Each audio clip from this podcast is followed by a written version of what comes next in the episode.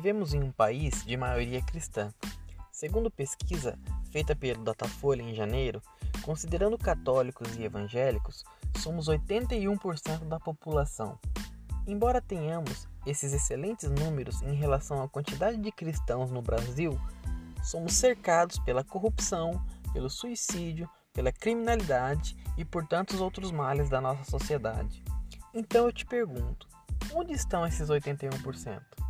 Está no ar o Guia de Sobrevivência, o seu podcast sobre vida e conduta cristã.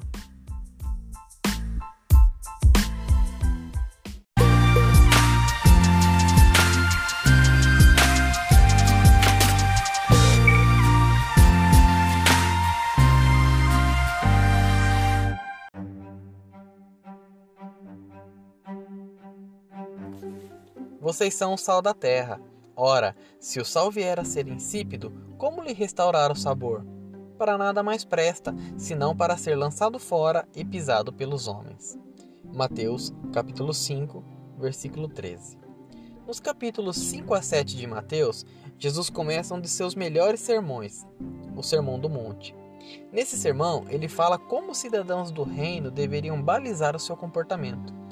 Então ele começa a falar de características que esses cidadãos deveriam ter.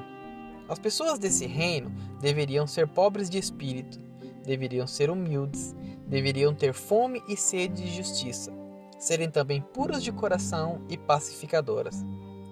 Quanto às suas leis, vemos que esses cidadãos seriam julgados pelo justo juiz não apenas se cometessem homicídio, mas se simplesmente se irassem contra alguém. O adultério não seria tratado como adultério apenas se o ato sexual fosse consumado, mas o desejo sexual por outra pessoa fora do casamento seria tratado também como adultério. Elas não poderiam se vingar de ninguém, muito pelo contrário, deveriam perdoar os seus inimigos e ainda ajudá-los quando fosse necessário. Este é um resumo da sociedade implantada pelo reino de Deus. Emile Durkheim disse: o homem, mais do que o formador da sociedade, é um produto dela. Logo, se o homem, além de ser o formador da sociedade, é também um produto dela, eu te pergunto: onde você está, cristão? Onde encontramos essas pessoas que foram transformadas pelo Espírito Santo? Onde elas estão? Será que esse sal já perdeu seu sabor? Será que a luz dessas pessoas já deixou de brilhar? Onde está você, cristão? Onde estão os teus frutos para que nós possamos vê-los e admirá-los? Quem você tem influenciado? Você está ajudando a sociedade que, convenhamos, já está na UTI a se curar? Talvez o nosso maior problema seja a separação que fazemos entre santo e secular. Dividimos a nossa vida entre isso é de Deus e para Deus, isso não é de Deus, isso é secular. Trabalhar, estar com os amigos, para nós é secular orar, ir à igreja, jejuar, para nós é de Deus. Se este for o seu pensamento, meu amigo, sinto em te dizer, mas você não poderia estar mais enganado. Tudo é espiritual, tudo é para Deus. Não me entenda mal, não estou dizendo para que você tire os seus pensamentos do céu, de estar com Cristo, mas quero que esses pensamentos que você tem produza algo neste mundo.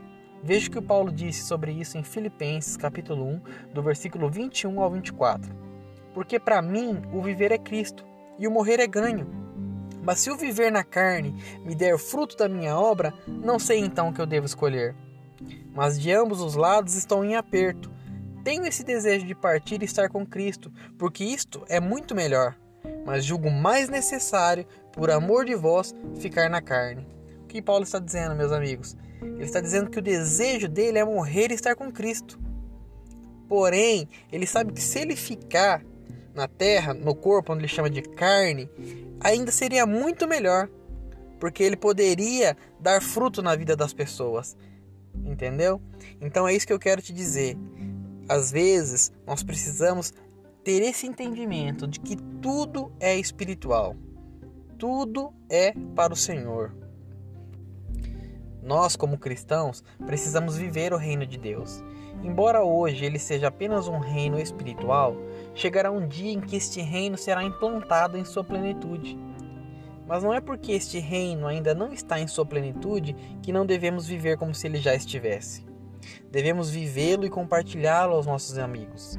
Precisamos de pessoas de Deus em todas as esferas da nossa nação na política, na polícia, sendo professores, sendo empresários, sendo médicos, engenheiros, advogados, influenciando pessoas.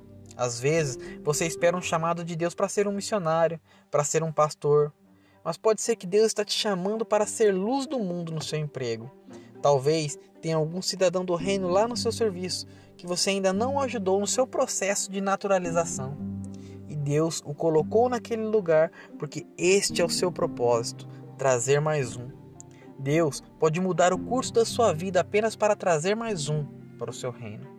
Mateus 9,37 diz: Então disse aos seus discípulos: A colheita é realmente grande, mas os trabalhadores são poucos. Por isso, neste dia, eu quero chamar a sua atenção para a sua responsabilidade como cristão. Seja a mudança que você quer ver no mundo, pode ser apenas um pingo em um oceano, porém Deus é poderoso para fazer com que uma nuvem do tamanho da mão de um homem se torne uma grande chuva. Meu desejo é chegar naquele grande dia, quando o reino de nosso Senhor será instaurado em sua plenitude, e poder ouvir do meu Senhor: Muito bom, servo bom e fiel. Foste fiel sobre o pouco, por isso sobre o muito te colocarei. Entra e participa da alegria do teu Senhor. Por isso, corramos a corrida que nos está proposta, para que no fim possamos descansar de todo o trabalho e dizer: Combati o bom combate, acabei a carreira e guardei a fé.